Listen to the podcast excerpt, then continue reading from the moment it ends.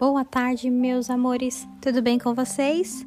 Estamos encerrando nossa primeira semana de aula com muita alegria e na aula de português de hoje nós faremos uma retomada sobre os conteúdos do capítulo 2 de nosso livro de língua portuguesa.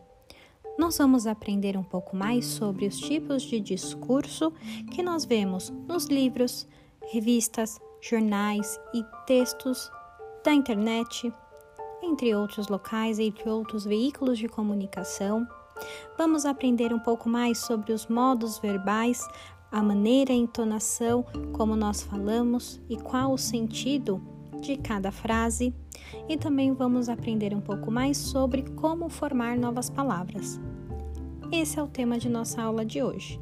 Com muito amor, muita dedicação e diversão, nossa aula se desenvolverá. Tá bom? Nos vemos então daqui a pouquinho. Um grande beijo!